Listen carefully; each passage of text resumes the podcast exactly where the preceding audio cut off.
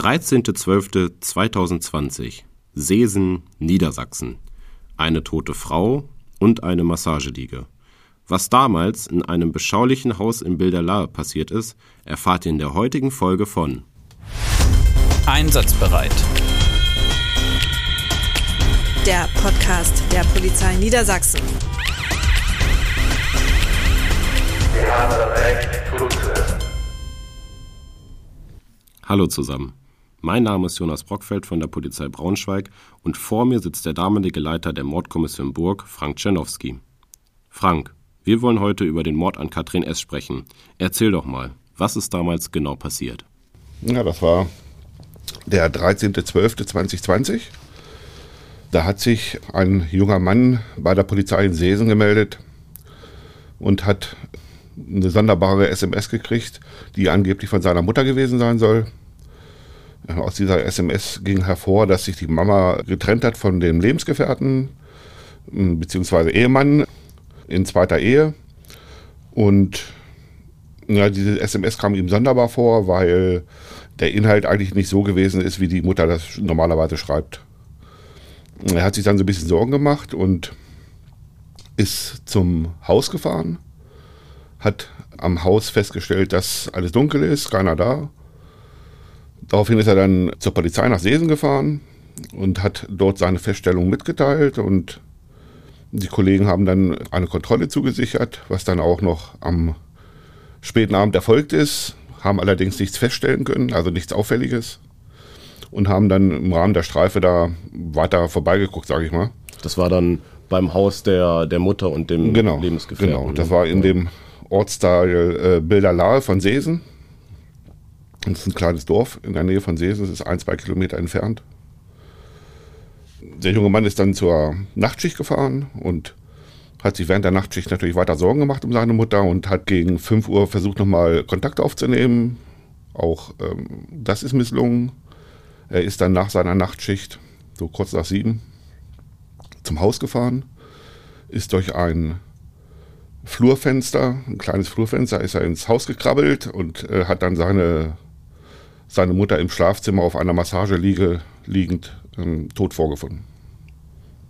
Und dann muss man sich das ja so vorstellen, der hat dann ja wahrscheinlich nochmal die Polizei gerufen, die Kollegen sind da hingefahren, haben das dann ja auch so bestätigen können und dann ging quasi so dieses ganze Prozedere rund um so einen Mord, wie er sich dann ja auch dargestellt hat, ging dann los. Wie, wie muss man sich das vorstellen, so als Außenstehender? Ja, erstmal haben wir eine sogenannte Tatortgruppe.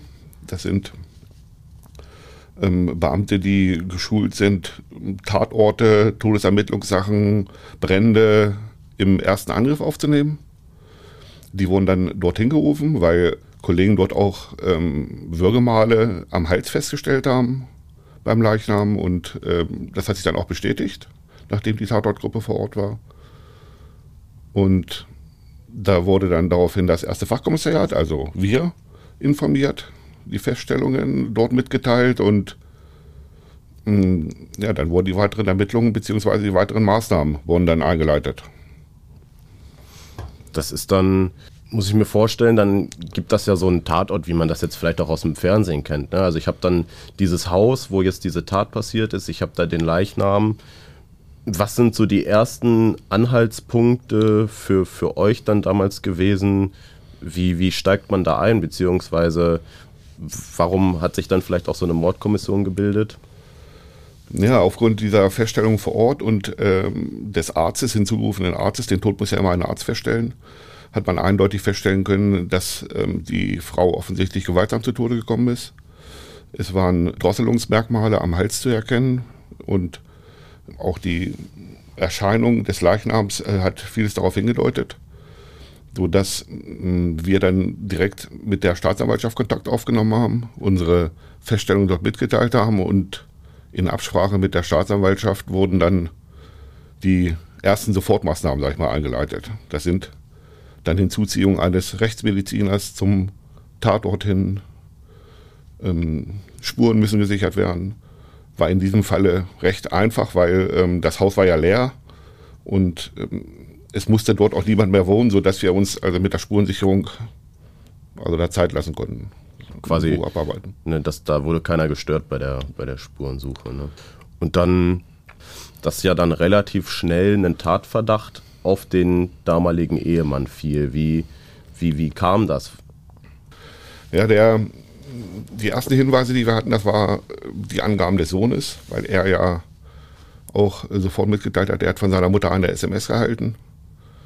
Am Vorabend in dieser SMS ähm, hat sie mitgeteilt, beziehungsweise eine WhatsApp-Nachricht, hat sie mitgeteilt, dass sie sich von ihrem Mann getrennt habe, dass sie jetzt zu ihrem Ex-Mann gehen möchte, mit dem Party machen möchte und ähm, ihr Mann halt, sie sich von ihrem Mann getrennt habe diese, diese Nachricht, die er bekommen hat, hat er gleich bemerkt, dass das äh, ein Schreibstil ist, den seine Mutter eigentlich gar nicht macht. Und das war schon sehr verwunderlich und deswegen ist er ja auch überhaupt nachdenklich geworden, dass etwas mit seiner Mutter passiert sein könnte. Er ist dann ja, wie ich bereits anfangs gesagt habe, ist er zum Haus gefahren und hat aufgrund dieser Nachricht, dass die Mutter Kontakt zum Ex-Lebensgefährten aufnehmen wollte, hat er sich bei dem gemeldet und der Ex-Lebensgefährte hat auch eine ähnliche Nachricht bekommen. Daraus ging auch hervor, dass äh, sie sich getrennt hat von ihrem Mann. Und aufgrund dieser Zusammenspielung dieser ganzen Sachen war er natürlich besorgt, dass seiner Mutter was passiert sein könnte. Noch hinzu kam, dass das Auto von der Mutter vom Haus stand und das Auto des Ehemannes nicht. Also der war quasi erstmal weg. Genau, genau. Mhm, Aufgrund dieser Umstände, die uns dann bekannt wurden, durch die ersten Vernehmungen, die durch uns stattfanden, also wir haben den Sohn natürlich vernommen, den Ex-Lebensgefährten, die Ehefrau des Sohnes und aufgrund dieser, dieses Zusammenspiels dieser Vernehmungen konnte man schon anfangs einen Tatverdacht gegen den Ehemann begründen. Und dann schließen sich ja Maßnahmen, sage ich mal. Bei der Polizei ist das ja immer Maßnahmen an. Ähm, was, was war so das Erste? Also der, der Ehemann war weg. Man hatte den Verdacht, dass er seine Frau umgebracht hat. Jetzt Genau. ging es natürlich darum, wahrscheinlich auf der einen Seite ihm habhaft zu werden und auf der anderen Seite ihm dann aber auch diese Tat wirklich nachweisen zu können. Seitens ähm, der Dienststelle wurde dann sofort eine sogenannte BAO eingerichtet. Das ist eine besondere Aufbauorganisation. Die wird immer dann bei besonderen Vorfällen eingerichtet. Da ist dann das Führungspersonal und einzelne Unterabschnitte, die gewisse Aufgaben bekommen und ein Verbindungsbeamter, der die Verbindung zu den operativ vor Ort tätigen Leuten hält. Das war in dem Falle ich. Ja. Ja, und da werden dann, äh, wurden dann die ersten Maßnahmen wurden dann ergriffen. Und ähm, die ersten Maßnahmen waren in diesem Falle sämtliche ähm, bis dahin bekannt gewordenen Kontaktadressen des Ehemannes zu überprüfen und wie gesagt die ersten Vernehmungen und Befragungen und so weiter durchzuführen. Und jetzt weiß ich, dass ihr ja dann ihm habhaft geworden seid durch quasi den Umstand, dass er sich dann bei der Polizei gemeldet hat, aber nicht in der Nähe, sondern In Holstein, genau. In Holstein auf einer kleinen Polizeistation hat er sich gemeldet am Folgetage gegen Mittag. Uns war bis dahin schon bekannt geworden, dass er auf seinem Weg von Seesen nach Holstein einen Zwischenstopp eingelegt hat bei seiner Ex-Frau. Die Ex-Frau wohnt in Hannover. Mit dieser Ex-Frau hatte er einen elfjährigen Sohn. Er ist dann zu ihr hingefahren und hat ihr erzählt, dass er sich getrennt hat von seiner Frau und dass es nicht mehr ging, die Beziehung beendet wurde und so weiter und dass er für einige Zeit weg müsse und dass er aber sich um den Sohn, gemeinsamen Sohn weiter sorgen mö möchte und hat eine größere Summe Bargeld dort hinterlassen. Quasi als Vorschussunterhalt. Der Frau kam das auch so ein bisschen komisch vor. Sie hat dann nochmal versucht, nachdem er eine Stunde da war, circa, ähm, und dann weitergefahren ist, ähm, hat sie nochmal versucht, Kontakt aufzunehmen per SMS, was aber misslungen ist. Also das Handy war ausgestellt. Er hat seiner Ex-Frau noch angekündigt, dass er in Richtung Norden, vermutlich in sogar in Dänemark äh, oder Finnland wollte. Kontakt ist dann abgebrochen, weil das Handy ausgestellt war. Also jegliche Kontaktaufnahme war nicht mehr möglich. Und ja, am, am, Folgetage gegen Mittag ähm, ist der, der, spätere Beschuldigte dann in einer kleinen Polizeidienststelle in, in Holstein aufgetaucht und hat gefragt, was mit seiner Frau ist. Und er hat einen Blackout gehabt und er weiß nicht, was los ist und irgendwas stimmt nicht. Und dann hat man sich quasi an euch gewandt, die dann in dieser in diesem Einsatz waren, die da quasi ermittelt haben und ihr habt euch dann auf den Weg gemacht.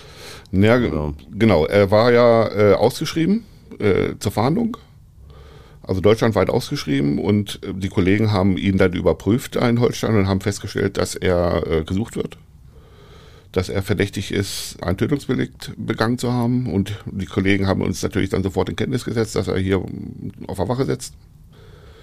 Ja, wir haben da alles weitere mit den Kollegen abgesprochen und gesagt hat er nichts zu der Sache. Er sagt nur, dass er an dem besagten Abend zu Hause war, dass er einen Streit mit seiner Frau hatte. Man hat sich dann getrennt.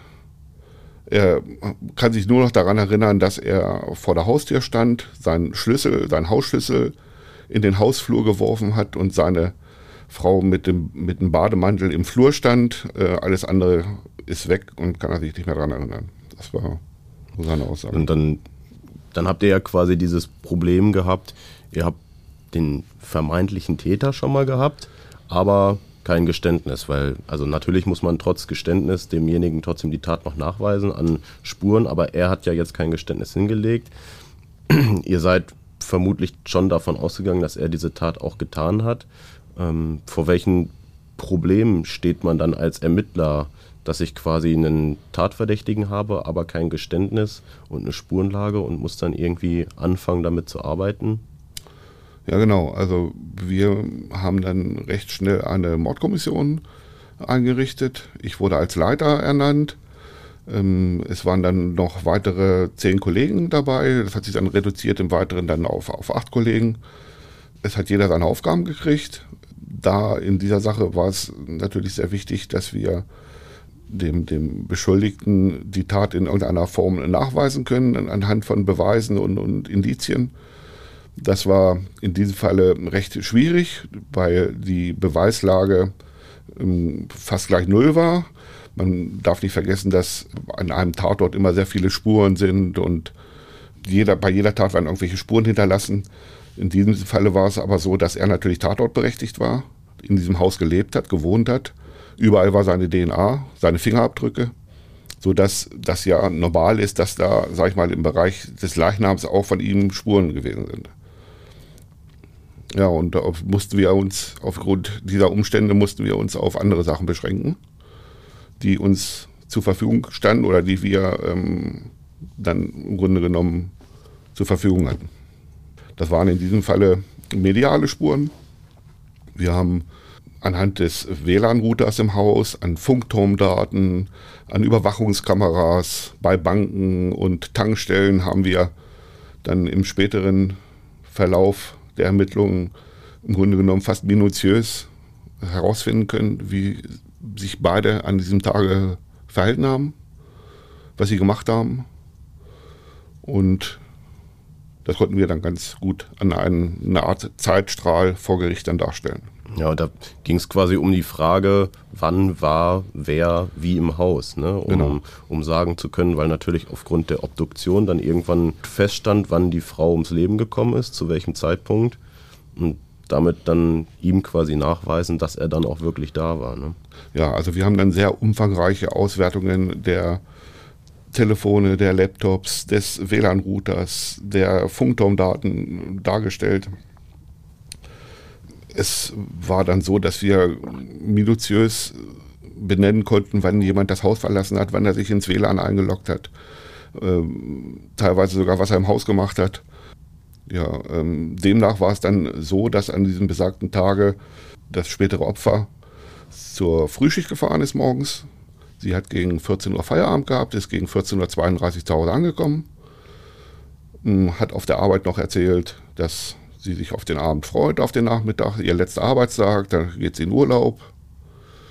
und wollte dann mit ihrem Mann zusammen in die Sauna gehen und halt einen schönen Abend verbringen.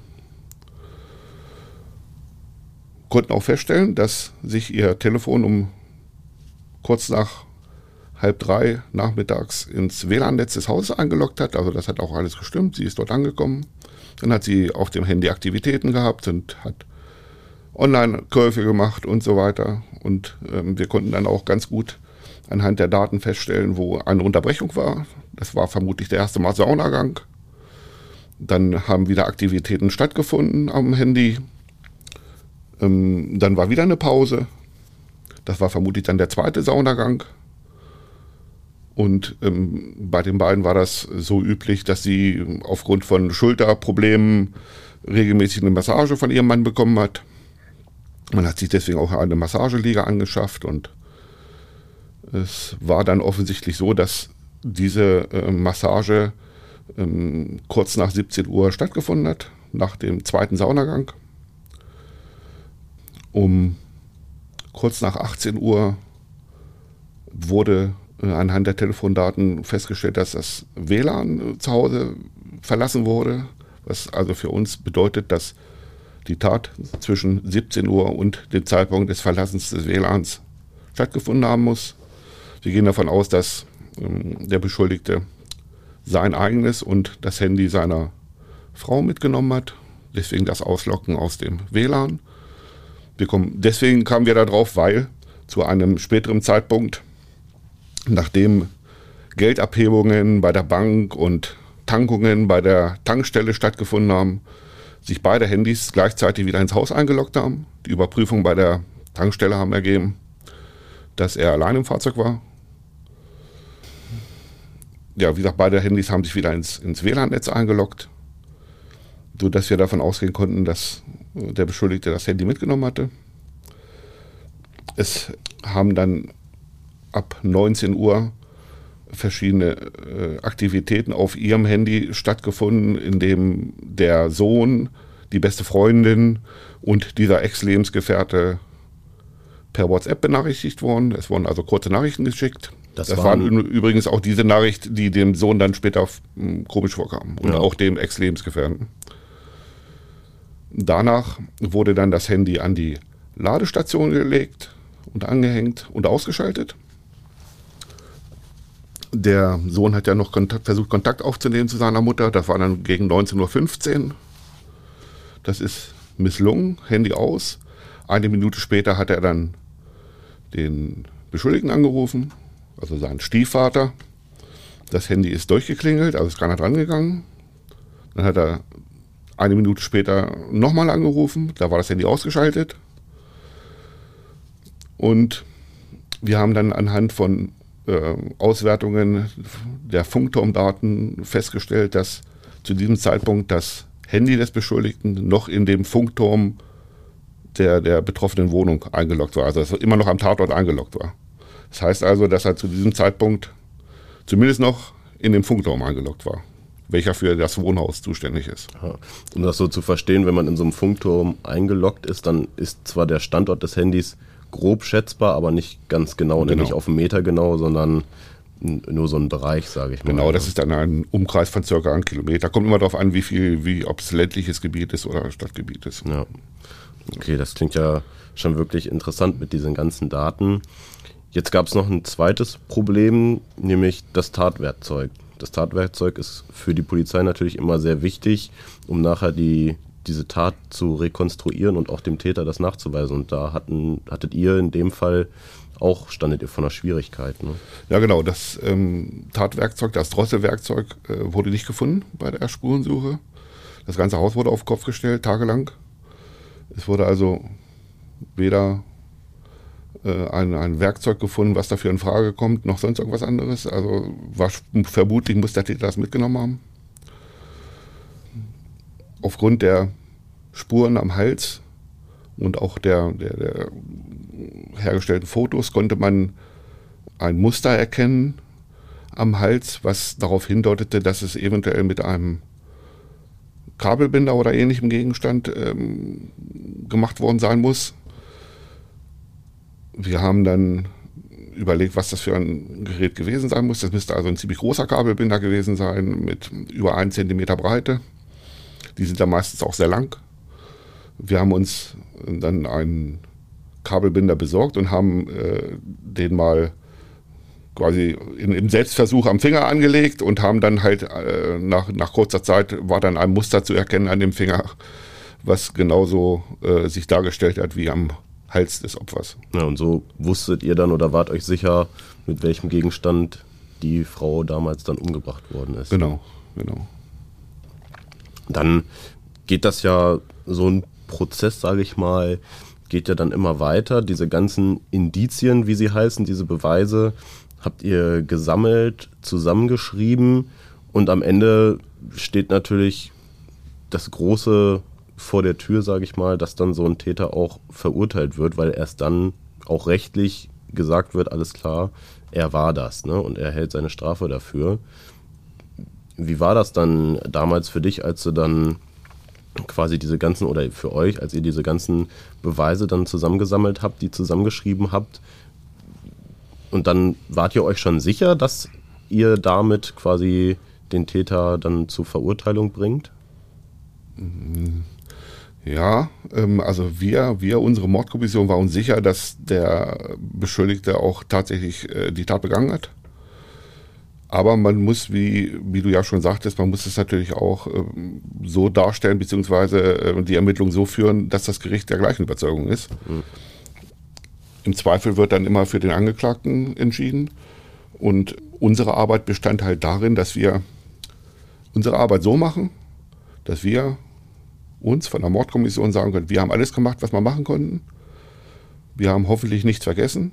Wir haben alles das gemacht, was zu einer Verurteilung führen könnte. Und wenn der Täter dann letztendlich nicht verurteilt wird aufgrund irgendwelcher anderen Sachen, dann muss man sich halt selber nicht vorwerfen, dass man irgendwas falsch gemacht hat. Also das ja. ist halt das, ähm, worauf uns oder mir es immer drauf ankommt. Ich hinterfrage mich dann, habe ich was falsch gemacht, habe ich was vergessen? Wenn ich das nicht gemacht habe und der wird dann trotzdem freigesprochen, dann ist es eben so. War jetzt in dem Fall dann ja nicht so. Ne? Es kam genau. dann zur, zur Anklage durch die Staatsanwaltschaft genau. und ist mhm. dann vor dem Landgericht in Braunschweig, glaube ich, verhandelt worden. Ja, ne? ja. ja der Angeklagte wurde, zur, wurde lebenslänglich verurteilt ja, das äh, hat dann unsere Arbeit im Grunde genommen auch bestätigt, dass wir nicht viel falsch gemacht haben in diesem Falle. Jetzt vielleicht nochmal so ein, zum, zum Abschluss nochmal so eine persönliche Frage. Was, wie ist das für dich, diese Arbeit in so einer Mordkommission, wenn es darum geht, da ist ein Mensch umgekommen und du bist quasi da dran, diesen, diese Tat aufzuklären. Was, was macht das mit einem? Wie geht man da vielleicht auch ran, emotional? Ich weiß es nicht. Man, man sollte natürlich da irgendwelche persönlichen Amositäten oder, oder das sollte man versuchen abzustellen. Also man muss eine Arbeit machen, man muss die vernünftig machen, man muss die richtig machen. Man darf nichts vergessen, man steht in der Öffentlichkeit, man ist verantwortlich ähm, gegenüber den Angehörigen, die Tat aufzuklären.